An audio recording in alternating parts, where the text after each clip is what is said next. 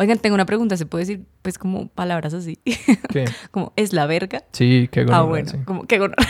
Man, sí, que gonorrea Así puede. empezamos siempre. ¿Qué gonorrea estos expertos de sillón? Excelente. Hijo de putas. ¿Qué gonorrea, hijo de puta? Puta, bienvenidos, gonorrea. bueno, ¿Empezamos o qué? Bienvenidos a Expertos de Sillón. Este es el podcast en el que cada episodio nos sentamos con un invitado o invitada y les preguntamos sobre sus placeres culposos, teorías totalizantes, sus pasiones que les consumen la vida. Yo soy Alejandro Cardona. y yo soy Sebastián Rojas y hoy estamos aquí con Silvana Rosso. Silvana, bienvenida. Hola, muchas gracias. Bienvenida. Gracias. Voy a hacer mi mejor versión de Vicky Dávila en esta entrevista. Eh, por favor, no. No, mentira, obviamente que no. No tendrán eso en este show, queridos oyentes. Exacto, si vinieron buscando una, una, una imitadora de Vicky Dávila, eh, Aquí no es. aquí no es, este no es su episodio. Primero que todo, señores. ¿de dónde salió esa impresión? Y segundo, aquí no es. Silvana es eh, abogada, abogada en temas de derechos de autor, específicamente en temas de música. Eh, en este momento se encuentra trabajando en una disquera cuyo nombre no puedo revelar por temas de derechos de autor Y de seguridad. y de seguridad personal. Eh, además, La disquera la tiene amenazada. Exacto. eh, además de, de- de, digamos, su trabajo de día, eh, de noche por lo general, porque asumo que estas cosas pasan de noche, se dedica a la improvisación teatral también. Así es. Hoy creo que no vamos a hablar de ninguna de las dos, o creo que hay una historia que tal vez tiene que ver. No, perfecto. Hoy no vamos a hablar de nada de eso. Silvana, ¿de qué vamos a hablar hoy? No sé, ustedes para qué me trajeron a hablar aquí. Los disfraces. Los disfraces. La vida bajo el disfraz. Uh, No sé si esa frase es lo de suficientemente tu catchy. autobiografía. Exactamente. De mi epitafio, para Ah, sí, ser sí, sí, sí, específicos. sí, sí, sí. Aquí ya está Silvana Rosso, la vida bajo el disfraz. ¿Cómo empieza esta obsesión por los disfraces? Yo creo, esta mañana mientras me bañaba y me duchaba pensando en qué voy a, o sea, por dónde iba a hablar hoy, y yo creo que esto es culpa de mi mamá. ah, culpa, es culpa. Es culpa como todo en la es vida. culpa, culpable. Yo creo que sí, esto comenzó con mi mamá. Yo me acuerdo que cuando yo era muy chiquita en el colegio, nosotros, o sea, yo la mayoría de mi infancia la viví en Cartagena. Y allá, pues, digamos, además de que, por supuesto, por ser la costa, había cualquier cantidad siempre como de carnavales y eso. Además de eso, dentro del colegio se reproduce mucho eso, ¿no? Entonces había un día en el colegio en donde hacíamos el carnaval de Barranquilla, porque sí. ¿En las fechas del carnaval o como en otra fecha? No, en otras fechas. Y también en las fechas del carnaval, todas, todas las veces. Y básicamente me acuerdo que, pues a mí siempre me, me gustó ser como, no sé, como, ¿quién quiere ser el pavo? Yo. ¿Quién quiere ser eh, la Joselito Carnaval? Yo. ¿Sí me entienden? Como a mí me encantaba decir que yo quería hacer todo. Y, y siempre llegaba, o sea, la típica propaganda. Yo me acuerdo que hubo una vez una propaganda aquí en Colombia sobre, mamá, me tengo que disfrazar de... De castor. castor". Ajá. Bueno, yo era ese niño, yo era ese niño Ajá. que le gustaba disfrazarse de esas vainas y decirle a la mamá un día antes, como mami, mañana me tengo que ir disfrazada de pavo real. Y, y mi mamá literalmente paraba todo lo que estaba haciendo. Además, mi mamá era la, ella sí es la propia como working woman que literalmente trabajaba un resto en el día. Eh, entonces ella toda la noche se pasaba, pero le metía duro a los disfraces. O sea, mi mamá no, me- no me, no me hacía algo ahí por salir del paso, sino en la mañana siguiente cuando yo me despertaba, mi mamá tenía el disfraz con plumas. Los papás, con... ¿por qué hacen eso para uno, no? No sé. Los papás, ¿por qué son así? Yo me acuerdo, la historia que yo más me acuerdo era como... eh, mis mi hermana llegó una vez y dijo, es que nos mandaron a hacer modelos en plastilina eh, y, y como a cada niño y a cada familia como que se le había asignado uno diferente de- en el curso de mi hermana y mi- los papás como que, no, pues listo, se lo hace, ¿de qué necesitamos hacerlo? El Palacio de Buckingham.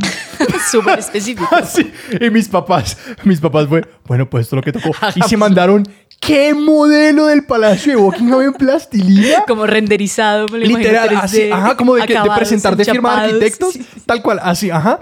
Y literal, el que les ganó, y, fue, y esto todavía es como una espina Personal. eh, personal en la familia, fue porque fue mandado a hacer. Como que el otro lo bien lo hizo un arquitecto, rabia. y por eso perdieron mis papás. Pero todos los, o sea, fíjate que precisamente todos los papás se meten en esa dinámica. Son- es- increíble. Se vuelve como una competencia de papás. Claro, porque los papás tienen que saber que no hace falta. Es, como que no hace falta que sea bueno. Es como que póngale una, una balaca con plumas y diga que es un pavo real exacto, y no. todo el mundo lo va a aceptar. Pero los papás son como, Sí, sí, sí. esto es mi misión. Total. Entonces, tal cual. O sea, yo llegaba llena de escarcha. O sea, me levantaban a las 4 de la mañana para comenzar las prótesis, más o menos. En serio. O sea, así era. así era. Subían el timelapse a YouTube de la transformación de en pavo real. a los cuatro años. Y bueno, no sé, como que yo creo que ahí comenzó, como que tengo ese, ese referente de que si me voy a disfrazar, lo voy a hacer bien. ¿Sí? Como nada de, nada flojo, nada ahí medio chambón, no. Vamos a meterle al disfraz. Tal vez en el colegio y eso igual siempre fui esa persona que, que hacía el oso, ¿saben? Como si había una comparsa o lo que sea, pues aquí estaba yo para, para hacer el oso. Entonces también tengo ahí como recuerdos de improvisar disfraces. Me acuerdo que alguna vez me disfracé como de Bart, bueno, no mentira, pero en ese, en ese Halloween del colegio eh, nos disfrazamos, a mi curso le tocó sobre... eh, los Simpsons. Como que asignaban a cada curso una, Un tema. Para irse disfrazado el día de Halloween al colegio. Exactamente. Yo me fui disfrazada de Bart. Pues todas nos pintamos de amarillo. Todas íbamos pintadas de amarillo literal. la Probablemente piel. con témpera porque uno sí, no una sabe vaina nada. súper abrasiva para la piel. O sea, cero cuidado de la piel. como en que esos hasta la fecha Silvana es Todavía amarilla. Sí, estudios han determinado que en ese colegio, la verdad, los puntajes en LICFES bajaron dos puntos para ese curso por la exposición al plomo de la pintura de, Sí, sí, sí, sí. del día que se Así pasaron de los Simpsons. Eso sucedió. Igual, o sea, como todos los años era como, bueno, ¿de qué me disfraz este año? ¿De qué me disfraz este año? Pero me da curiosidad el hecho de que siempre se quedó así porque hay algún momento en el que siento que pues, a la gente le deja de, de sonar o deja de ser como algo que se hace, ¿no? Y como que yo en cierto momento sentía que era como que, pues yo ya tengo 12 años, ya, Ya no. soy grande. Ajá, ya soy niño grande y los niños grandes no piden dulces en Halloween y como que hay como una barrera con la que uno se empieza a Sí. en- en- encontrar. Es que cuando uno es adolescente, además, se vuelve como todo. Uno quiere ser igual a todo el mundo y no quiere Obvio. sobresalir, ¿no? Como que lo Sí. que uno menos quiere es sobresalir. Entonces, realmente el Halloween era muy como fiestas de Halloween y el típico disfraz como policía sexy, todo sexy, como cuando comienzan sí, a sí, sí, sí. sexualizar todos los disfraces y uno literalmente pues era muy víctima de ese mundo de, de todo sex- sexualizado. Ajá. Entonces sí, como eh, tal vez en la adolescencia como que ahí medio bajó, pero ya en la universidad y otra vez pues hoy en día es como una oportunidad para mí para como darle rienda suelta bueno, de qué me quiero disfrazar, o sea, qué quiero hacer en este momento, quién quiero ser en este momento, qué piel me quiero poner. Quería preguntar, porque me, me intriga igual esta imagen como de tu mamá trasnochándose haciendo estos disfraces y quería saber si hay también algo de como una historia familiar de como trabajar en moda, o sea, pues siempre están como las abuelas que son como medio modistas, entonces había como, no sé, máquina de coser, o sea, como había esta, esta Sí. había Sí. una infraestructura y como unos saberes que ya habían en casa como de, Sí, esto sí. se hace así o no. Pues qué frito que lo digas, porque justo, como les estaba contando ahorita antes de iniciar el episodio, Tú yo eres Silvana Rosso soy Chanel. exactamente, exactamente, vengo de una dinastía. no mentira, pero realmente eh, estoy viviendo con, mi, con mis abuelos. Yo nunca en mi vida, pues adulta, por decirlo así. Silvana, eres- ya, ya, sos, ya sos una adulta. Vos sos una No, eso no es cierto y no vamos a hablar de eso ahora, ¿ok? Es un tema sensible. Yo no le digo, yo, pero aquí está el adulto responsable de Silvana sentada en la Exacto, esquina. Está aquí parado. Entonces, básicamente, estoy como viviendo con mi abuela, entonces estoy aprendiendo muchas cosas de ella y justo en estos días le dije como, por favor, enséñame a coser, porque ella era muy, muy, muy, muy, muy buena en eso. O sea, mi abuela, de hecho, dio clases inclusive una época de costura. Eh, ella dice que era muy X y que no es nada chévere, pero es como, oye, sabes hacerlo y la mayoría de gente en el mundo no sabe hacerlo, entonces Sí. no es X, por favor, enséñame. Y es como, no, deberías como registrarte en algún sitio serio donde te den clases serias y es como, no, abuela, yo quiero que tú me enseñes. Entonces, tal vez sí, o sea, sí es cierto lo que tú dices, Sebastián, de que hay una, pues como una tradición, pero no tanto como por el disfraz, eh, sino porque, pues sí, mi, mi abuela les hacía mucha ropa a, mi- a mis tías y a mi mamá. Además, mi casa es en- inminentemente femenina, o sea, es muy chistoso porque mi abuelo y mi abuela, pues, son pareja, y salieron tres mujeres, Ajá. y de esas tres mujeres, una no tuvo hijos, la otra tuvo una hija, y la otra, que es mi mamá, tuvo dos hijas. Entonces, somos Wow. un matriarcado absoluto. Pues en mi casa literalmente Sí. solo hay mujeres. Entonces, pues se da mucho para ese tipo como de dinámicas, tal vez que socialmente pues se, se ha asignado ese rol de género a las mujeres, ¿no? Como la de la ropa, la de de pronto como eh, la- el vestido y bueno. Y que también, incluso más allá de pues el- la costura en sí misma, es como ese espíritu de hágalo usted mismo, de, de las casas en donde como que los papás, eh, yo siento que a alguna gente le, sencillamente le gusta hacer como, sí, los disfraces y los arreglos de la casa y todo eso uno mismo. Sí, sí, sí. Y que cuando una persona es como medio artesanal, creo que eso se extiende a como sucio. Digamos, yo, no sé, apenas, apenas estuve viviendo en un apartamento que me tocaba como hacer todo el trabajo yo mismo, me di cuenta, era como que, ah, yo soy mi mamá. Es como que es, lo aprendí, es como que yo, yo guardo cajitas de pedidos de domicilio porque van a ser buenas para, para surtir los cubiertos. Como Total. que... Sí, sí, sí, sí. Sí, sí. Bueno, claramente vos en el colegio como que te, arran- te arrancas a, a- a disfrazar, pues sobre todo, digamos, me imagino que estas, estas primeras historias que nos estás contando es de cuando, cuando eras más chiquita, más niña. Ujú. O sea, ¿cuándo superas? En, en qué momento, por ejemplo, ya de la adolescencia y esas vainas como te despegas un poquito de esa idea de como yo no quiero sobresalir, como yo me voy a disfrazar? Porque creo que igual es eso, hay, siempre hay ese momento, Ok. como cuando dicen, no, yo me voy a tomar Halloween en serio. Y no, me lo- y no voy a ser la policía sexy, voy a ser, La policía real. voy a ser el SMAT. La policía real, esa, esa historia es real. No, en serio, tengo, tengo un vestido de policía real que compré ilegalmente. Esto no debería estar diciéndolo porque es como un delito.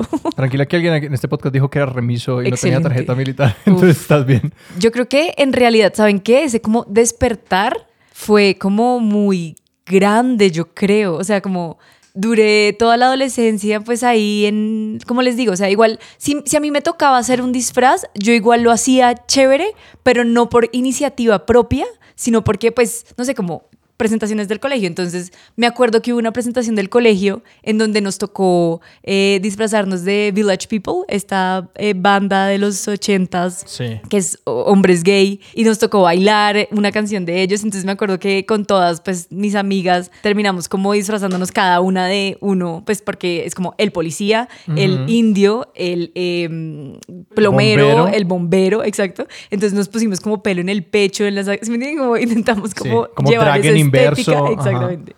Ahí como que le metía todo, ¿sí me entienden? Como si me tocaba meterle, pues era como hagámoslo.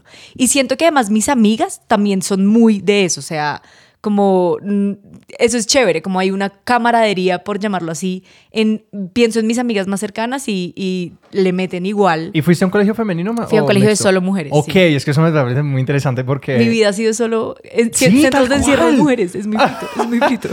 ¿Y ahora eres una monja? Y ahora soy monja, exactamente. En el colegio, bueno, ah, digamos que esa era la dinámica. Ya en la universidad, me acuerdo que me disfracé como en el primer Halloween de la universidad, como de azafata de Avianca.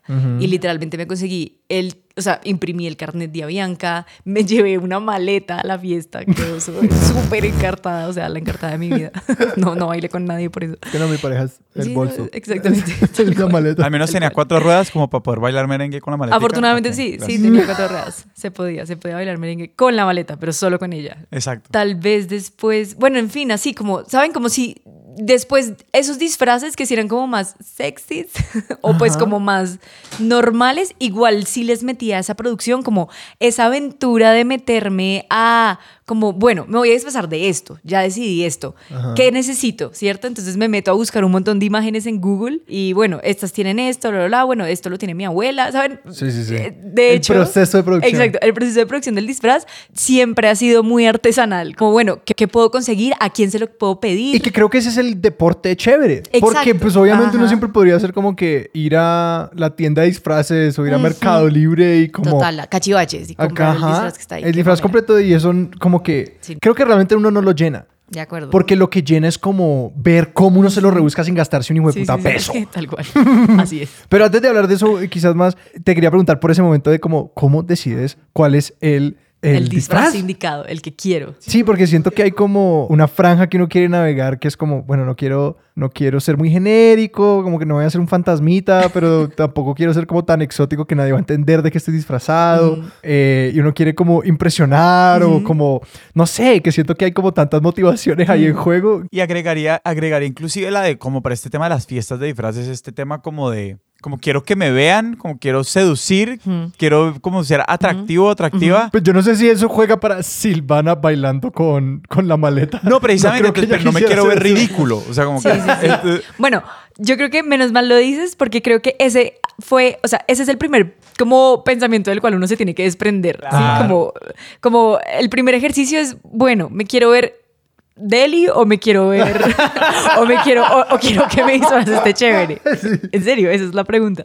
Y creo que de un punto para acá en mi vida el deli lo descarté hace mucho, como realmente ya no me importa, o sea, no no, no voy a seducir, voy a literal disfrazarme. Entonces sí, creo que ese es el primer paso, como definir por dónde va mi disfraz. Sí, sí, sí. ¿Cierto? Después de eso, digamos que hay dos tipos de, de, o sea, como si voy a ir a un evento, a una fiesta o algún evento de disfraces, a uno se la ponen de alguna forma un poquito más fácil cuando ponen tema, ¿no? Entonces, como, no, es que esta sí. fiesta es de rockeros o de motociclistas o de zombies. Entonces, dentro de esa gama, como que uno ya sabe, bueno, listo, ¿qué me puedo poner que salga del molde de lo que todo el mundo probablemente se vaya a poner Sí. para ser un zombie? Yo personalmente miro mucho videos de maquillaje, ¿saben? Como maquillaje Ajá. artístico. He comprado látex para como ponerme, esa vaina es un video porque quitársela es como dos horas. Entonces Oh, no. tienes que estar dispuesta a no volverte nada en la fiesta para que literalmente puedas llegar a quitártela o si no vas a amanecer en tu cama vuelto nada con guayabo y además lleno de látex en la cara, en el pelo, en las cejas. Como que uno se levanta un verdadero Un ogro verdadero y zombie, ya eso no despega. Tal cual, ya te quedo con... o sea, Sí. Para el resto de tu vida. Este eres tú ahora. ya no es un disfraz. El trago tiene consecuencias. Exactamente, esa es una, esto es una propaganda, una cuña. El exceso de alcohol es perjudicial para la salud. Prohíbas el extendido de vida obligatorias para menores de edad. Ley 100. 189 que de 1984. Pero bueno, están también estas fiestas en donde no hay un tema y entonces ahí yo creo Ajá. que personalmente me voy a acudir a, o sea, mi, mi, mi referente va a ser como, ¿qué me llamó la atención este año? ¿Qué pasó este año? Que, o sea, en cualquier ámbito, sea político, sea Ujú. cultural, sea así. Entonces pienso en diferentes aspectos de mi vida, como qué música estoy oyendo, qué programas de televisión estoy viendo, para cumplir ese requisito que tú dices, como de reconocer, pues que la gente reconozca de que está disfrazado uno, que en últimas también es muy importante, porque pues... Pues sí, de eso se trata un disfraz, ¿no? Que la gente entienda de que estás disfrazado, exactamente. O, por ejemplo, también como acudir mucho a, y creo que esto es además como un, como un trend, la nostalgia se ha vuelto como la forma en la que mucho, la, la gente como que conecta con, con la demás gente, ¿cierto? Ajá. Entonces, por ejemplo, no sé, creo que fue en febrero de este año que me invitaron a una fiesta de princesas Ujú. y todo el mundo se tenía que disfrazar de princesas. Entonces todo el mundo se disfrazó de Pocahontas, de Blancanieves, bueno, en fin, como los disfraces de princesas. Ajá. Y yo me disfracé de Mía Amelia Miñonet Termópolis Renaldi. Princesa de Princesa de Genovia. Exactamente.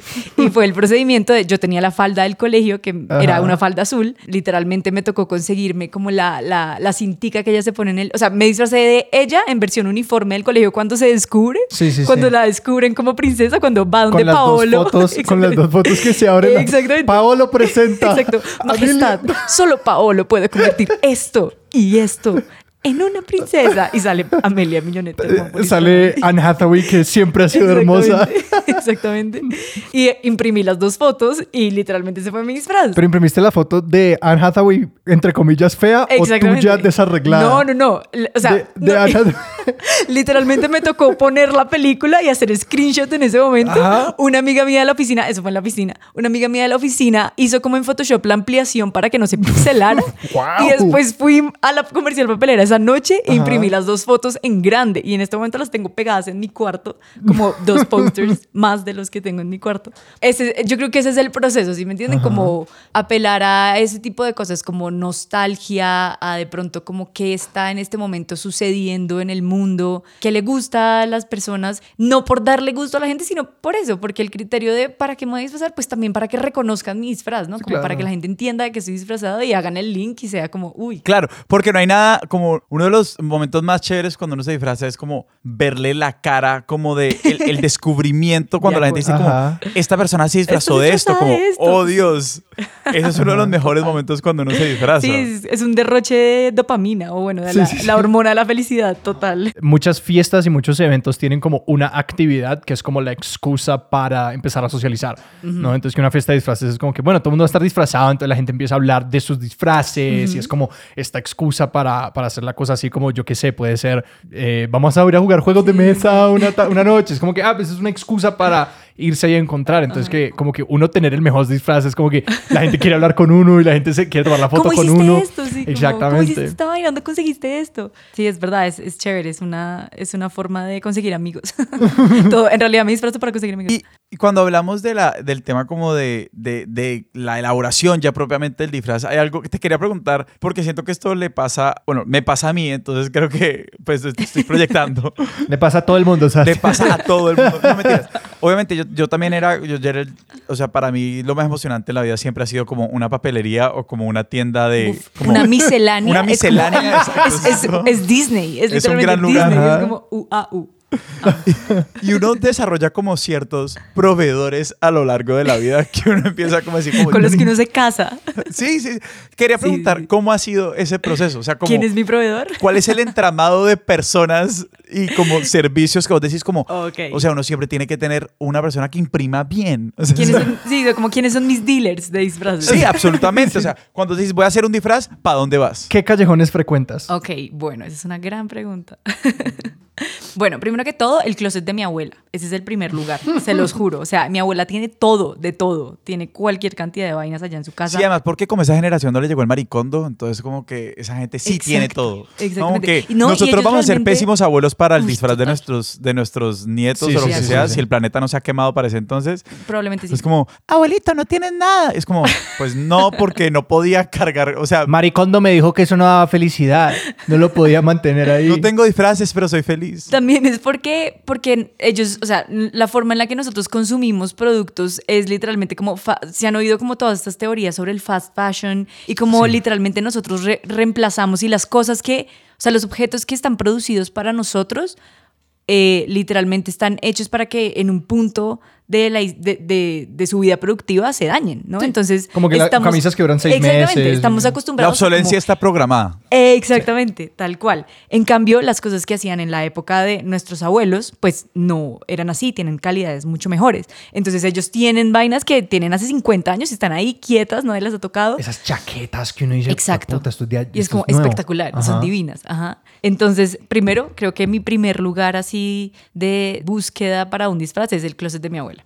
Después de eso, comienzo a, pensar en qué necesito específicamente como del disfraz. Y, por ejemplo, un sitio que descubrí hace como dos Halloweenes. ¿Halloweenes? Ese es el plural. Halloween. Hallow- Halloweens. Es un sitio en la 116 con autopista casi, que se llama como, ah, no me acuerdo, como algo home. No sé, si ustedes pasan por ahí, es un sitio gigantesco y además lo operan unos chinos, es que son súper antipáticos. Perdón, señores chinos, pero no son tan queridos ustedes.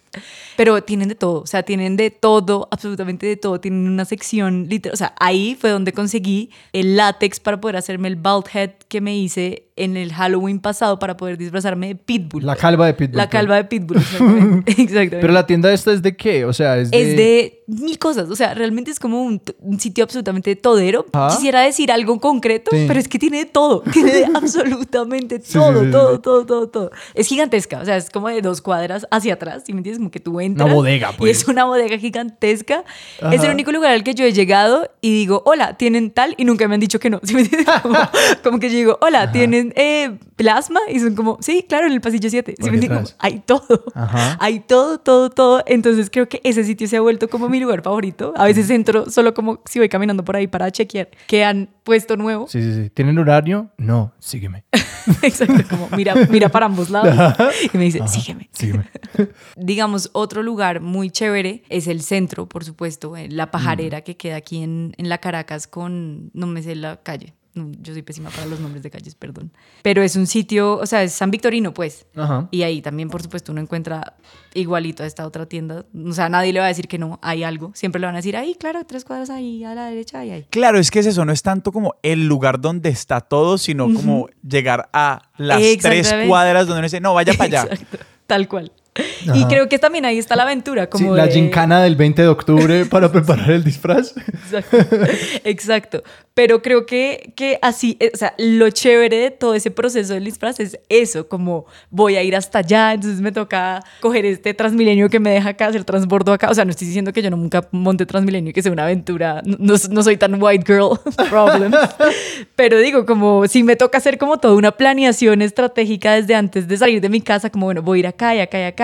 Voy a preguntar acá, después me toca subir a esta zona de los sombreros que queda más arriba en el centro para mirar si hay este sombrero, eh, después me toca pasar, en fin, como hacer toda una ruta, una, una planeación así en mi casa con hilos rojos en mi cuarto. Y, y eso yo creo que es lo más chévere. Ve y lo haces con tu hermano o con tu mamá, ¿te ayudan? Mi hermana, mi hermana me ayuda un montón. Aparte, mi Sí. hermana es una dura con, como, por ejemplo, ella sabe muy bien cómo quitar cejas. O sea, como con- a punta de.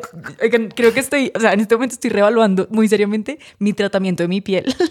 Nos quitamos Sí, las sí, cejas sí. con, con, ¿cómo se llama? Con pegastick. No, sí, Sí. exactamente. Sí, sí, con, con uju, mentira. Pero sí, con pegastic uno se las pega, se pone polvos y bueno, en fin, después como de hacer un procedimiento, tú terminas sin cejas. Eh, mi hermana siempre me ayuda con ese tipo de cosas, como cosas que además yo no puedo hacer porque necesito cerrar los ojos para que Ah, alguien pero es lo haga. dejar la ega encima Sí, y pintar encima de la ceja para tener... Exactamente, Exactamente. Básicamente es como generar como una resina que vos después puedes pintar para esconder la ceja. Un lienzo. Un lienzo. Exacto. Y luego uno que se, o sea, luego uno que se pone encima, pues yo sé que uno se, uno se pone encima como la otra ceja, pero ¿para qué disfraces has usado eso, por ejemplo? Ahora que lo pienso, nunca me he disfrazado con eso. A veces solo, esto es como una ¿Como confesión. No, mi hermana y yo nos encanta cuando nos, digamos, esta cuarentena lo hicimos mucho, como cuando no tenemos nada que hacer, nos maquillamos mucho. O sea, en la casa jugamos viernes en la tarde, noche, no hay nada que hacer, venga y juguemos a las muñecas. Y nos Ajá. maquillamos y nos echa- echamos cualquier, o sea, pero a un nivel ya como exagerado de, de hacemos retos de, bueno, tú coges tu closet, yo cojo mi closet y en 20 minutos tenemos que salir y votamos. Mi mamá vota por quién, quién hizo el mejor outfit. Ajá. Y de verdad nos gusta mucho eso, como jugar a, a ese tipo de cosas ya en un punto, se ha ido ya a otro nivel como de cortarnos el pelo y no ha salido tan bien muchas veces. Pero bueno, en fin, mi hermana creo que es mi gran cómplice de este tipo de cosas. También es muy buena en el tema del juego, del disfraz. Sí, pero es que literal están jugando a disfrazarse en la casa y ya. Sí, sí, sí. Esta cuarentena de verdad nos salvó muchas noches de Ajá. indiversión. Ese juego de, bueno, disfracémonos, juguemos a algo, pongámonos esto. Pero hay como una, no sé, una tensión que a mí, que, que me que acabo de, de percatarme, es como que a estos dos elementos, ¿no? Por un lado, claramente una persona que se dedica a hacer disfraces como con tanta devoción, ¿no? Con tanta dedicación, pues para ser redundante, le importa su apariencia, le importa cómo se va a ver en el momento. Pero esto también tiene un elemento como de experimentación enorme en el que todo puede salir mal. O sea, es como que Absolutamente. uno se puede cortar el pelo y que le quede terrible. Y pues algunas de estas cosas con consecuencias, pues o sea, el, el pelo es como que sí crece, pero no te crece mañana. Entonces como igual hay que tener como cierto desprendimiento. De eh, acuerdo. Entonces como quería saber cómo has llegado como ese desprendimiento, como, ese, como esa casi que apertura a esta experimentación tan radical, por decirlo de alguna manera. Pues yo creo que en realidad esa es una, es una pregunta que no me había hecho, pero me gusta mucho.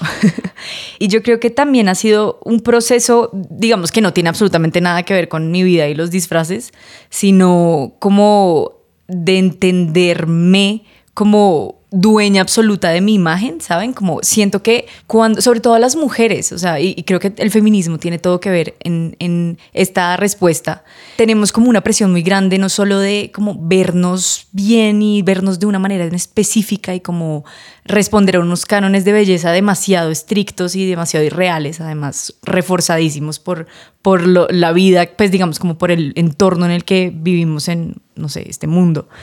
Entonces, creo que realmente llevo desde hace un tiempo largo un, un proceso personal de desprendimiento de todas esas como eh, ataduras o como todos esos prejuicios que tengo con la belleza que obviamente me imponía a mí misma. ¿Saben? Y como dejar de concebirme como un producto, es que no sé, o sea, esto puede sonar hasta muy mamerto, no sé, lo siento amigos oyentes si son muy fachos, pero... pero Perdón si son realmente- fascistas. Exacto, qué pena si ustedes son fascistas. Pero realmente como dejar de concebirme como un producto de consumo masculino, ¿saben? Como dejar de pensarme a mí misma como yo tengo que estar linda porque quiero que me miren, Ajá. porque quiero que los hombres piensen que soy linda o porque, sí, en general, pues, o las mujeres o la sociedad en general, dejar de pensar en eso y como ya entender que yo simplemente soy como una piel que, que puedo como moldear a mi gusto y que puedo como ah, mostrar como yo quiera. Porque la última es igual, la estética y la apariencia siempre tiene un componente en función de los demás, ¿no? Como igual me pongo esta chaqueta porque me gusta y quiero que el mundo me relacione con esta chaqueta. Pero digamos, entenderlo a un nivel así calmado y no tan exacerbado como uno lo suele ver, o como por lo menos yo y mi entorno lo suele ver, que es como tienes que estar bien, tienes que estar lindo, tienes Sí. que ser así, tienes que verte de esta forma, tienes que ser flaca, tienes, ¿saben? Como ese tipo de cosas las he ido superando y he ido trabajando muy fuertemente en eso y creo que eso definitivamente me ha hecho como repensar todos mis aspectos de la vida y ser mucho más libre en la forma en la que me visto, en la forma en la que me maquillo, en la forma en la que llevo el pelo, en la forma en la que entiendo pues como la repercusión de, de si me corto el pelo hoy y no me gustó, pues bueno, ya mañana, Sí. dentro de seis meses va a crecer y ya. Y pues sí, como que siento que me libera mucho en ese sentido poder como cortarme el pelo y decir, "Jue puta, me lo acabo de cortar, bueno, ya, pasado Ajá. mañana va a crecer. Creo que hay algo muy bonito de todo lo que dices y es como de que la, la gran diferencia es que sí, es hermoso, pero no está tan preocupado por la mirada masculina. Como de que, y me encanta pues que en estos espacios de disfraces que sales a modelar es como tú y tu hermana para tu mamá.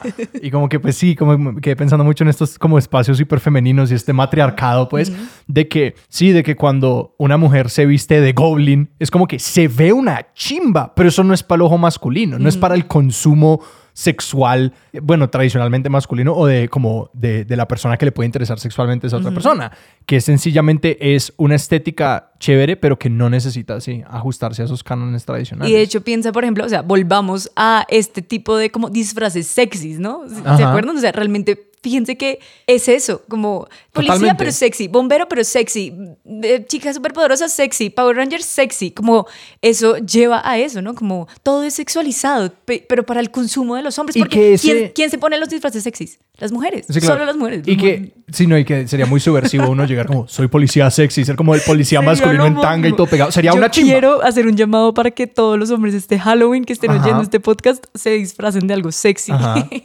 Solo para hacer su Y algo que iba a decir que, que eso me hace notar es que tan por encima de la fabricación y del disfraz se privilegia esa como mirada sexualizante, que de hecho la fabricación de esos disfraces es muy pobre, ¿no? Que es como que, no, lo que nos interesa es que se vea mucho, eh, mucho busto y mucha pierna, pero que de hecho vos miras la tela Sí, y es es, fatal. es chimba, Sí. los botones son como que puestos Súper sin mal pegados, cuidado. Exactamente, que toda esa fabricación, que realmente lo que dice es como que ni siquiera nos importa el disfraz y a ti tampoco. Sí, sí. Aquí estamos es para vender otra cosa. Tú quieres mostrar y nosotros queremos consumir tu cuerpo, ya. Exactamente, Total, sí. totalmente de acuerdo.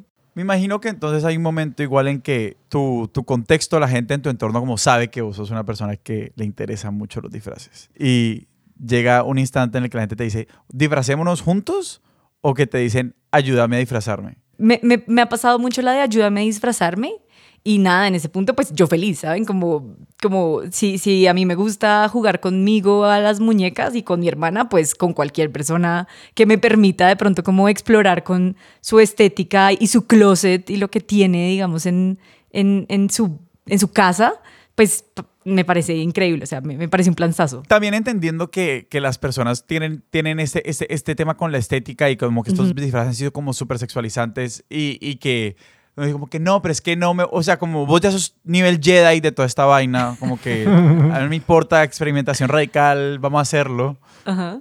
Y llega esta gente, no, pero es que yo no me quiero ver así. O sea, como Sí, me, sí, sí. me imagino que como estos conflictos, donde dice como que, pero es que así no es chévere. Te entiendo, te entiendo. Digamos que precisamente por eso no es como que yo le diga a la persona, ven a mi casa y nos disfrazamos de esto, sino voy a tu casa, miramos qué hace, o sea, como quiero ver qué tienes en tu closet, quiero ver qué puedo sacar.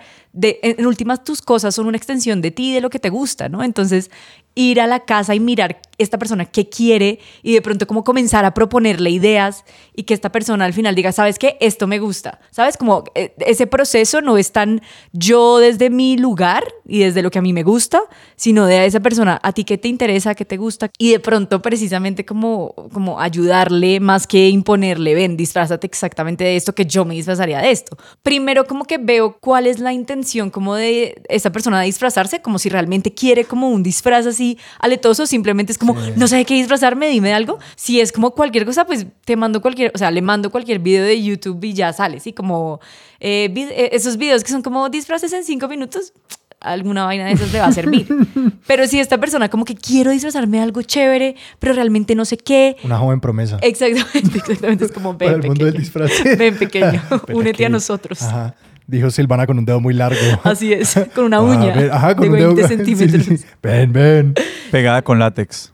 Pegada con látex, exactamente. Desde, desde el umbral de la tienda de estos chinos. Ven, ven. Los chinos, no, es que esos manes son muy chistosos, de verdad son muy bravos. en serio, yo me he sentido muy mal, como que trato de pagar, o sea, como de sacar mis cosas rápido Ajá. de, la, de, de, mi, de mi canasta cuando termino y son como, más rápido, por favor. Y es como, perdón, señor, perdón. Perdón Pero- por venir aquí a comprarle. Ah, Perdón por amar su tienda con demasiado fervor. Pero bueno, en fin, sí, como ese procedimiento también de ayuda o acompañamiento es, es muy chévere porque es como, como vestir, a- o sea, como ayudar a alguien más a encontrar ese lugar de disfraz que quiere de pronto que, que, que pues sí, esté basado completamente en él, en ella, en, en, su, en, en su forma de entender el mundo en ese momento y lo que le gusta y lo que no le gusta, no lo que yo quiero. Ah, yo, cuando, yo también, a mí también, yo también disfruto mucho haciendo mis propios disfraces. Y le meto mucho tiempo y también soy de esa gente que como que me pienso cómo voy a construir. Y por lo general termina siendo que termino que, te- que tengo que armar cosas y es como, como, ah, pucha, se me olvidó comprar como esa... como las rendijas de la puerta para que esta tabla se me doblara y pudiera disfrazarme cajetilla de cigarrillos o algo por el estilo.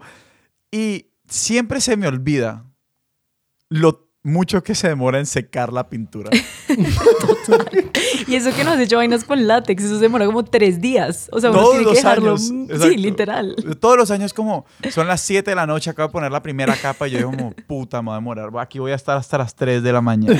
Total, total. Quería saber cuáles han sido tus grandes aprendizajes como Mm. materiales En este viaje de los disfraces. ok. e- Esa pregunta está a lo máximo. Perdón, toda lambona. Cada pregunta es como, esa pregunta me gusta. Pero ¿sabes qué? siga, siga, en la vamos a realidad... invitar. Vuelvan a invitar, por favor. Me sigo lamboneando.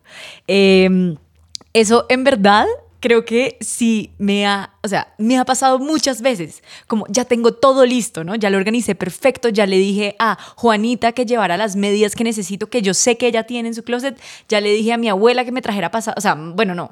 Hoy mismo que venía a la casa, que me trajera el sombrero que tiene allá, eh, yo voy a ir a comprar tal cosa, ¿saben? Como lo tengo todo perfectamente planillado y de la nada, listo, tengo todo y voy a la tienda en donde me faltaba comprar lo último y está cerrada.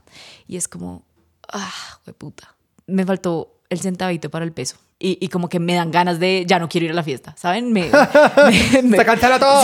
No, me voy a ese nivel, o sea, me voy a ese lugar, como de pronto yo soy muy psicorrígida, o sea, como yo quiero que salga que perfecto y lo llevo planeando tanto que, que necesito que sea perfecto. De hecho, el Halloween de Annie Hathaway, cuando me disfracé pues de- del diario de la princesa, yo duré todo el día en la oficina. Que era en febrero. haciendo- que era en febrero, sí, fue una fiesta en febrero, pero igual es Halloween, siempre que haya oportunidad de disfrazarte, es Halloween. Eh, Halloween es tu lugar en tu corazón, Sebastián. Exactamente. No seas tan Halloween es una fecha, es un estilo de vida. Eh, pero básicamente yo ese día hice una como, o sea, para que se entendiera aún más, hice como una, ¿cómo se llama esa vaina que las, que las reinas se ponen? La cinta esa que las reinas de belleza se ponen para, pues, donde dice Colombia, Cinta. Ecuador. Cinta de país. Bueno, hice una, Sí. hice una que decía Genovia, así como por si de pronto alguien no la, la cogía con todo lo que Ajá. tenía. Que es anacrónico a la escena, pero no a la película. Exactamente, exactamente, gracias. Y literalmente, eh, apenas llegué a la fiesta, o no, antes de llegar a la fiesta, como al pre con, los, con mis amigos, un amigo no tenía disfraz y me dijo, ay, préstame esto. Y yo se lo presté y literalmente, dos segundos, el man estaba hincho. Dos segundos después me volteó como, ¿dónde está mi cinta que ya vamos a llegar a la fiesta? El man, no, ni idea. Y yo, oigan, me puse muy brava. O sea, me puse genuinamente brava con él. Como ya a la media hora lo dejé ir, fue como, ay, ya vale, huevo, no me voy a poner brava con él. Lo amo, te amo, Sifu, por siempre por si me oyes. Eh, pero, pero como que soy, o sea, llego a un nivel también como de neurosis, como de si llevo planeando esto tanto tiempo, si, Claro. si digamos como que le he metido tanto a esto, quiero que salga perfecto. Entonces como cuando eso pasa, me toca eh, irme como a ese lugar psicológico de, bueno, igual ya tienes lo otro, todo está bien, ¿saben? Como despréndete de, de esa psicorrigidez que quieres, como que el disfraz sea perfecto, perfecto, perfecto. Que es un poquito como cuando alguien está en un partido de fútbol casual y es como que... Y se está emputando tanto y es como que vinimos a divertirnos, Tranquilo. como que esto es un juego. Nadie va a ganar dos Alejandro, vos no juegas dólares. fútbol. bro. Eh, Ni yo. No, pero quería agregar una cosa porque eso que estás diciendo, Silvana, me siento demasiado identificado. Amo. Y lo que ha esto pasado... es como un, una- un- un episodio de coaching, en realidad. Sí, sí, sí, sí, sí. Pero lo que a mí me pasa es, y, y- y escuchándote hablar, pensaba que como el gran problema, no es un problema, es lo maravilloso, pero a la vez como lo frustrante de los disfraces es que son como experimentos de una sola vez. Total. Entonces no Uy, es como sí. que yo, no, es que claro, ya aprendí que el látex lo hago así, entonces eh, mañana me va a salir mejor. Sí, o sea, no, es como cuando uno está como haciendo cosas como, no sé, vistiéndose. No sé, me pasa mucho con los cambios de estaciones, pues yo perpetuamente, como yo tengo frío todo el tiempo cuando no está a 35 grados eh, y, o sea, todo debajo de 35 es el ártico para mí. Y entonces yo siempre, todo, siempre es como que, ok, no, pero si me pongo este saquito y encima esta chaqueta, entonces mejora. Y entonces tengo toda una temporada como para que me dé gripa y mejorar. Eh, pero en Halloween es todo lo contrario. Es como que tenés una sola oportunidad de que te salga bien. Total. Y claramente muchas veces tenemos como, obviamente, las imágenes, no sé, es que no, estamos imitando tal, sí, tal objeto, lo que sea, que vos tenés la imagen, pero no tenés las texturas en la cabeza, no tenés como, Sí. vuelvo a la materialidad de las vainas y como que decís, ah, pero es que yo no sabía que esta pintura se iba a ver así, o que este Sí. pelo se iba a ver así, que este pegante se iba a ver así, y uno es como que, bueno, esto no se ve tan bien como yo quería, pero pues tocó. Total, ya es solo como eh, mandarse y como eh, asumirlo con actitud. Pero sí, ¿sabes? Como eso es súper real, es un, tema de todo o nada. Y, y creo que es lo que uno corre, porque no, es, es verdad, como que cuando uno, o sea, o por lo menos yo, igual yo soy una persona muy procrastinadora, procrastinadora, esa palabra no sé por qué nunca la puedo decir bien, procrastinadora, eh, y yo siempre dejo todo para el final, inclusive las cosas que quiero que salgan bien, igual no es como que eso me motive a hacerlo con anticipación y hacerme pruebas, entonces mis disfraces por supuesto siempre están ahí. Claro, yo cuando quiero que hagas algo bien, lo dejo todo para los últimos 20 minutos. Exacto, exactamente. Eh, entonces, realmente, eh, si es, si, si me pasa eso, como, listo, ya conseguí esto, ya conseguí esto, o sea, el, el final nunca lo voy a ver hasta que tenga todas las cosas, pero todas las cosas probablemente las voy a tener en esa hora límite, como antes de salir a la fiesta o antes de salir a donde vaya a ir con el disfraz.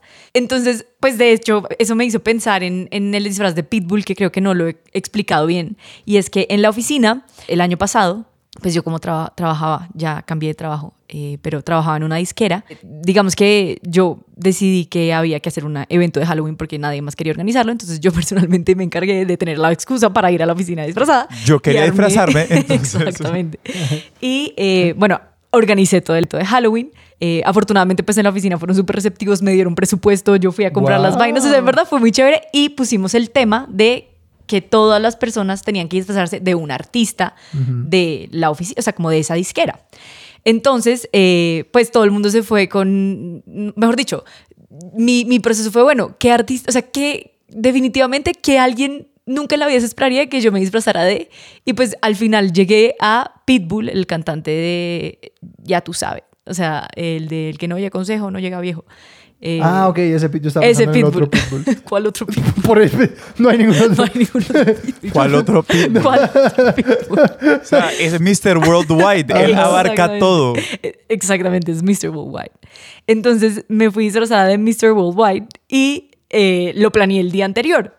Y entonces fui a la casa de los chinos y allá adquirí, o sea, primero busqué en internet cómo hacer una calva porque no quería irme como con el pelo cogido, o sea, necesitaba que me viera como pitbull realmente. Fui a la casa de los chinos y encontré como una, un globo eh, de, de látex de tono como parecido a mi color de piel. No voy a decir tono piel porque creo que eso es como a lo que nos enseñaron cuando éramos chiquitos y es como lo más racista. racista. de la historia. ¿Oyeron Crayola? Exactamente, ¿Oyeron señores de Crayola. No hay por tal cosa como el color no piel. hagan más el color piel porque eso es muy incorrecto en esta eh, sociedad actual. Siempre lo ha sido, pero sí. pasa que ahora nos dimos cuenta. No, por supuesto, siempre lo ha sido. Lo que pasa es que ahora ya como que nos abanderamos de saber que definitivamente está muy mal. Eh, entonces, pues es políticamente incorrecto. Antes no lo era. Antes era aceptado, era normal que uno le dijera a los cuatro años a un niño, hola, ¿me prestas tu color piel? Hoy en día, pues no, no lo hagan niños. Pero de todas maneras, estaban en la casa de los chinos. ¿y qué? Entonces estaba en la casa de los chinos y encontré ese globo. Eh, yo había mirado canales de YouTube como para hacer eso y todos, digamos, en este, es que los- el video es que los gringos, o sea, todos los canales que encontré eran gringos y los gringos tienen todo. Ellos piden algo a Amazon y les llega al otro día. Es muy molesto. Es muy molesto. en cambio, yo como, bueno, yo no tengo, o sea, ellos tenían como formas de comprar un bald head se llamaba así, eh, pues que era como ya la calva hecha y tú solo te la tenías que pegar. En cambio a mí literalmente, o sea, la opción era o quedarme toda la noche soplando látex para hacerlo yo como a punta en un globo. Ajá. O quedarte calva. O quedarme calva, esa era la otra opción. O eh, comprar ese globo, o sea, un globo gigantesco de ese tono y eh, pues como ver qué hacer. Exactamente. Entonces yo literalmente llegué a mi casa y lo corté y dije, bueno, me voy a acostar a dormir y mañana a las 4 de la mañana me levanto y, y intento hacer esta vuelta. Si no funciona, pues no me voy disfrazada. O sea, si me entienden, como de nuevo, todo o nada. Si no funciona, no me voy disfrazada. Si funciona, pues me voy disfrazada. No, y además si Afortunadamente- funciona, soy un genio. Exactamente. Soy un genio del disfraz. Y literalmente el resultado fue que funcionó. Eso sí, yo llegué lavada a mi casa. O sea, imagínense que su cuero cabelludo no, no respire en 12 horas.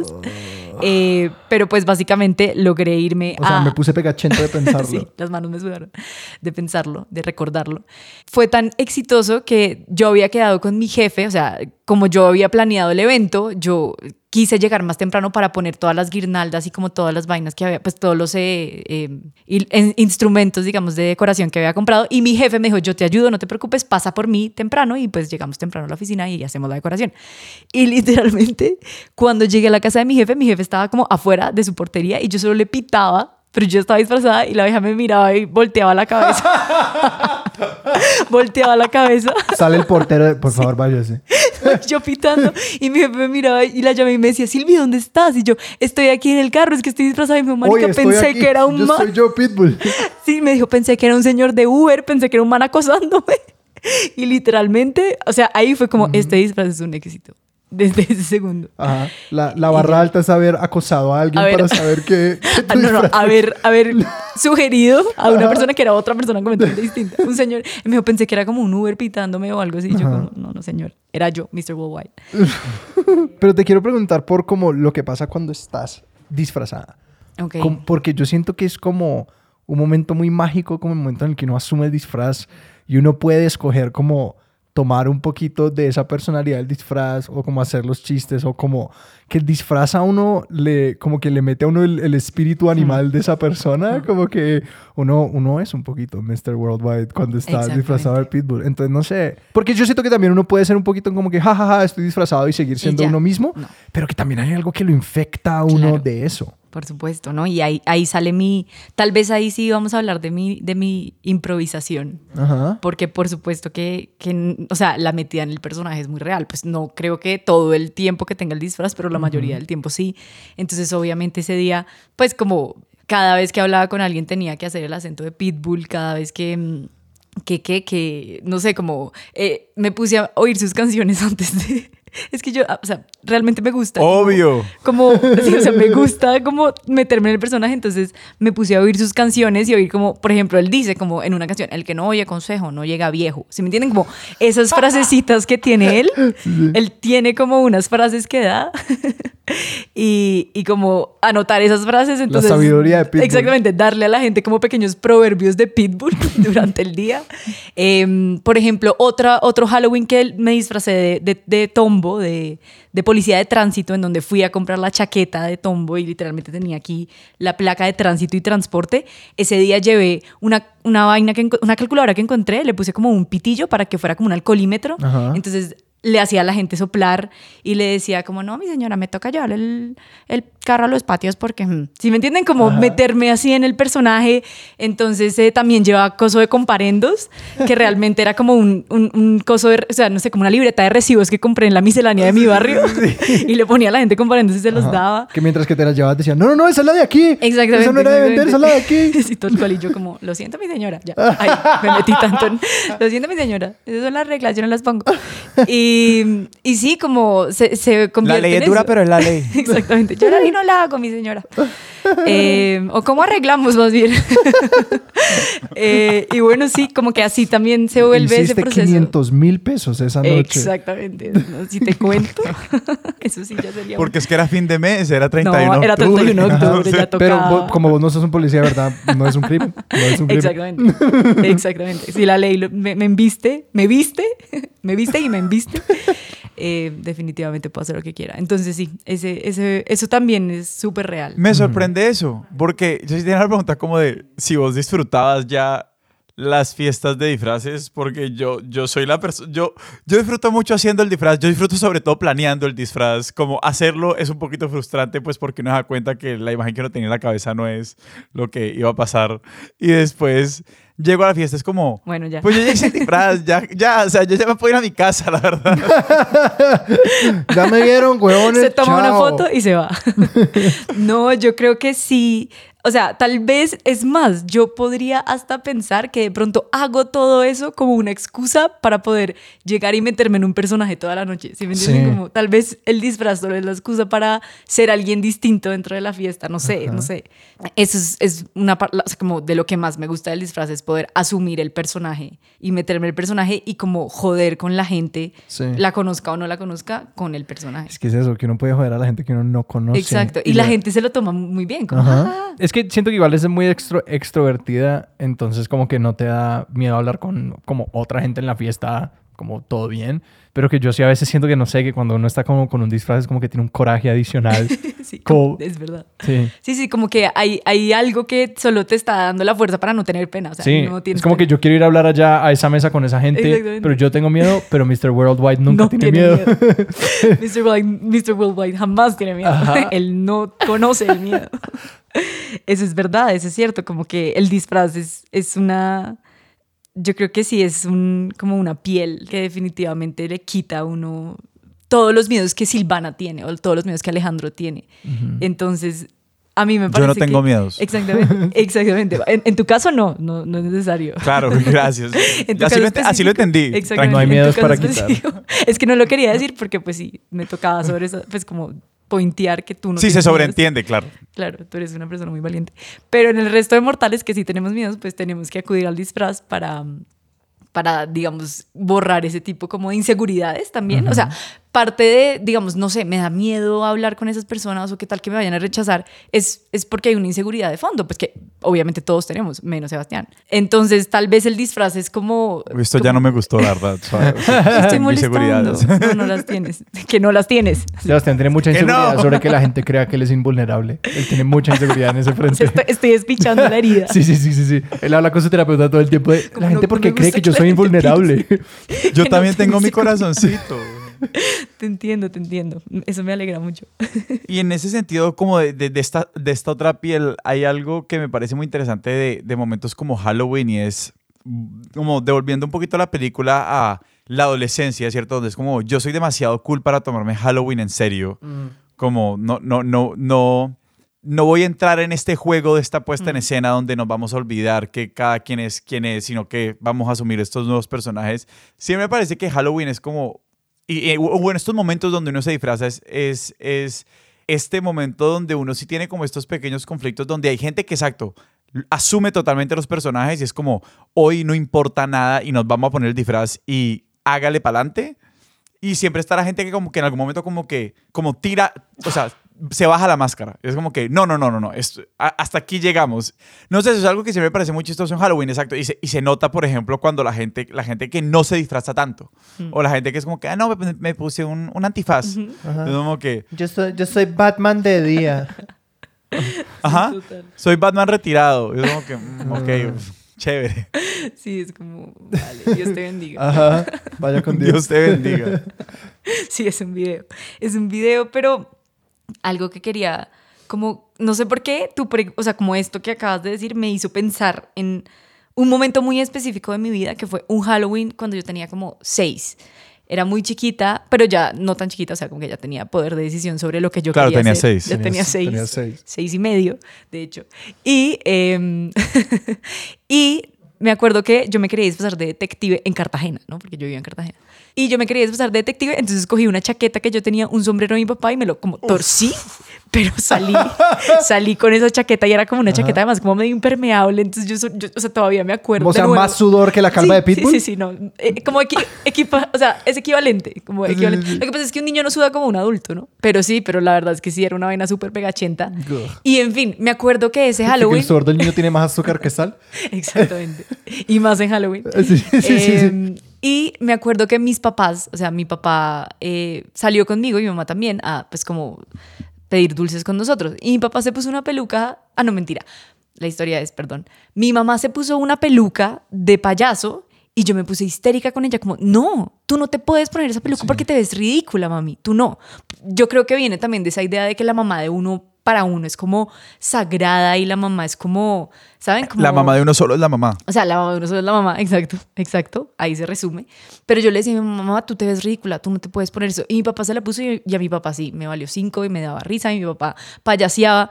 Entonces, como que, no sé por qué esa, eso que dijiste me hizo pensar en eso, pero tengo ese- esa memoria muy viva, como de, como de, tú no, mami, tú no, porque es que tal vez tiene mucho que ver con, como tú eres tan inmaculada para mí, como tú eres una imagen como tan grande para mí, como que tú no puedes ponerte en ridículo, tú no puedes como asumir, ¿saben? Como, no sé, es inclusive muy machista, lo siento si otra vez me voy a ese lugar, pero pues como... Tenía seis la años, mamá- se perdona. sí, exactamente.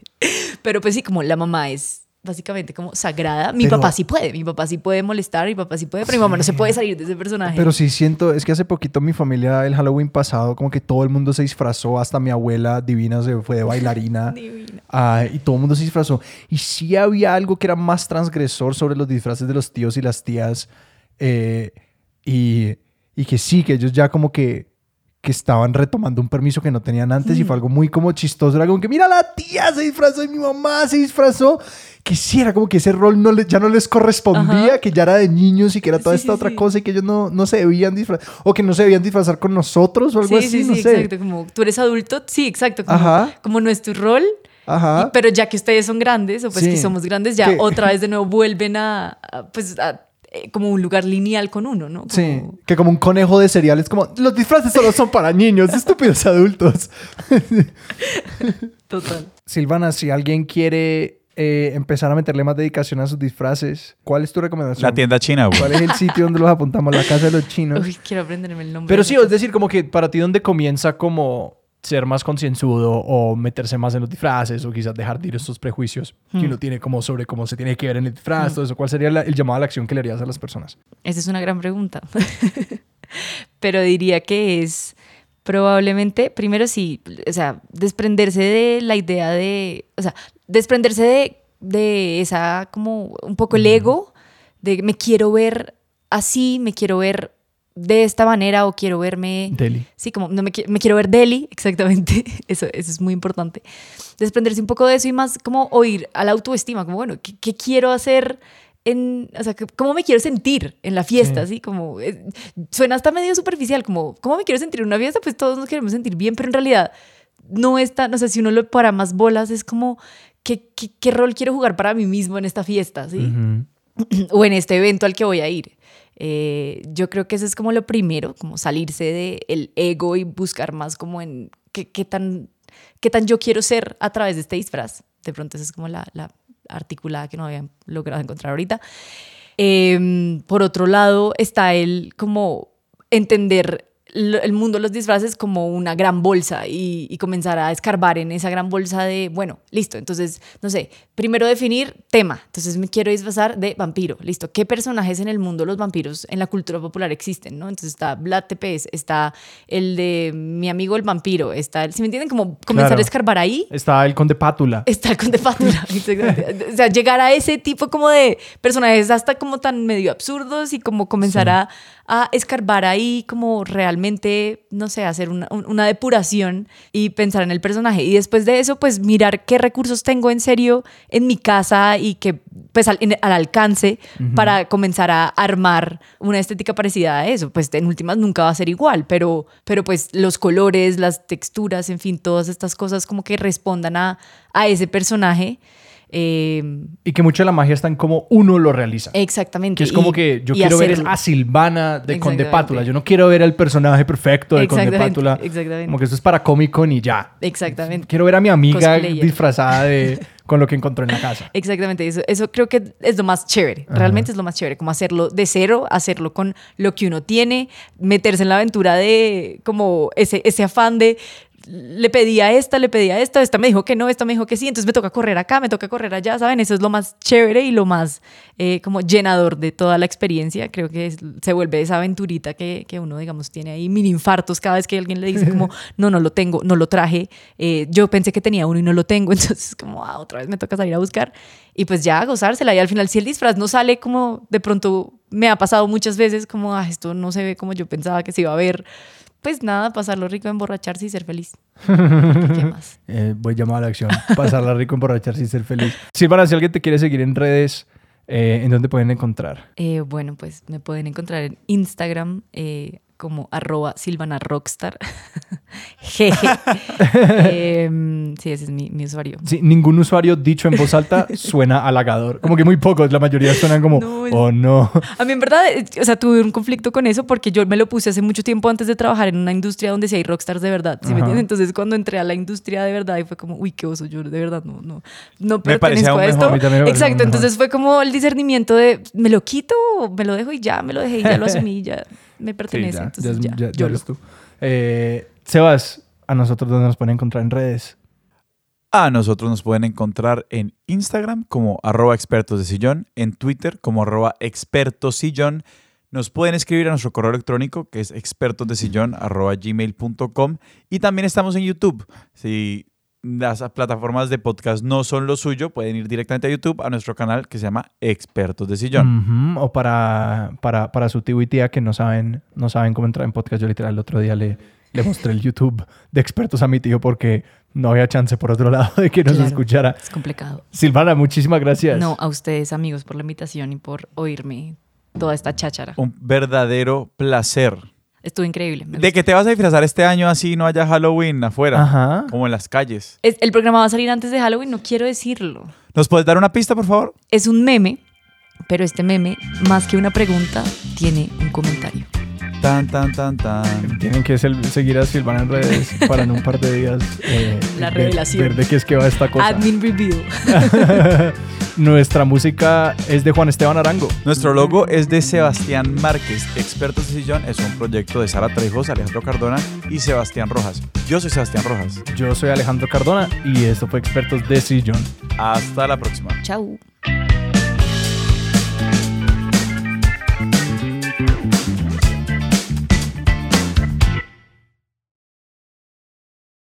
Me encantaría que hiciéramos un recorrido por todos tus disfraces, o al menos los más memorables. Ok, pues de los, de los, o sea, como el primer disfraz que yo creo que, que tengo en mente, o por lo menos tengo una foto de, es eh, disfrazarme de la U, como la letra, la vocal U. ¿Y eso lo hiciste tú? Es, por supuesto, en teoría lo hice yo, pero pues tenía que como un año. probablemente Ah, ok, no no, controlaba esfínter, entonces probablemente lo hizo mi mamá. Eh, Cosa que Silvana todavía no hace. Exactamente, es algo que todavía me cuesta de vez en cuando. Pero bueno, en fin. Tal vez el primer disfraz en el que tuve agencia, es decir, que yo dije como, yo me quiero disfrazar de esto y no quiero que me disfracen, fue el que les dije de detective, que literalmente cogí una chaqueta mía y, una, y un, y un eh, sombrero de mi papá y por toda Cartagena, 32 grados centígrados, eh, no Fahrenheit, sino centígrados, caminando con Hermoso. eso. Ajá asada. Yo, en realidad creo que nunca me disfracé de princesa, ¿saben? Como ¿Sí? nunca me disfrazaron de princesas ni como de el equivalente a Frozen en mi época, no sé cuál era. Pero si me tienen como ¿El esas vainas, sí, no, no, no pasaba. No me disfrazaban de esas cosas. También mi, mi familia no tenía como esa, esa eh, no sé, esa, esa visión de disfracemos a la niña de bella. No, nunca. Eh, me acuerdo mucho de ayudar a mi mamá con el disfraz de, eh, digamos que me quería disfrazar de el patito feo. La- como la, la, La historia clásica. Exactamente, la historia clásica. No, No la- no no la de telenovela No la telenovela. No la telenovela de Disney, de Las Divinas, que es una gran canción. Pero bueno, en fin, eh, yo no quería ser pato porque no me gustaban los patos, entonces quería que fuera un pavo. Y en Cartagena, yo no sé por qué, yo vivía, o sea, por el sitio donde yo vivía había muchos pavos reales. Entonces me disfrazaron del pavito feo. Entonces yo no sé, bueno, eso fue como un híbrido ahí porque quería cumplir el capricho del pavito feo. Digamos, pienso en mi adolescencia y sí acepto que una vez me disfracé de campanita de disfraz comprado en cachivaches. Una Cuenta época como que princesa. No quiero. Cuenta como princesa. No, es una hada. Cuenta como princesa. Es una hada. Cada vez que tú dices que cuenta como princesa, una hada muere. Así que no lo digas.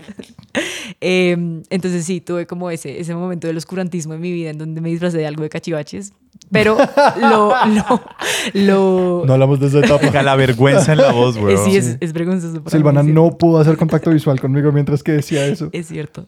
Digamos que ya más entrada a la adolescencia, me acuerdo que hice mi disfraz de la Estatua de la Libertad y yo lo hice todo. O sea, yo Ajá. de hecho lo cosí porque mi abuela ahí como que me dio, me, me dio unas pautas para coserlo. Entonces eh, hice la, la, la antorcha y la con foamy, como al, al mejor estilo de la esposa del presidente Duque, con foamy azul. Y también la corona. El foamy que es un gran material, El ¿no? O sea, la versatilidad del de materiales. es Total. increíble. El rey de los materiales, sí. Foamy foamy es y top. poliuretano. Top en manualidades. Total, de acuerdo. La piedra filosofal ahí de, de, de Es el, material favorito de los alquimistas, Sí, sí, el sí, foamy. el foamy. Eh, Que Voldemort está equivocado. Total. Eh, me acuerdo también de disfrazarme de. En ese momento estaba de moda la película Saw Six. Sí. Entonces me disfracé de. ¿Cómo se llamaba esa? esa- Jigsaw. La vuelta esa, sí, esa cosa. Ajá, que de la marioneta. sí. Volví a, a la U en triciclo, porque se acuerdan que les dije que la U, o sea, como mi disfraz de la U andaba en un triciclo. Claro. Entonces. Salió la U. Exacto, salió la U. Se, era como. Llegó en su bicicleta y se fue al Perú, alguna vaina así. No sé si esa versión de la canción la conozcan, creo que hay muchas versiones. Pero bueno, en fin. So también andaba en ese triciclo, entonces me. Pero eso, para eso hice un maquillaje, ¿sí me entienden? Como fue más. Claro, entonces sacaste el, el triciclo de, de cuando tenías un año, Y- que lo tenían guardado. Exactamente, reciclaje, reciclaje. Hacerlo DIY, eh, sostenible. No se bota ningún disfraz. Exactamente, tal cual.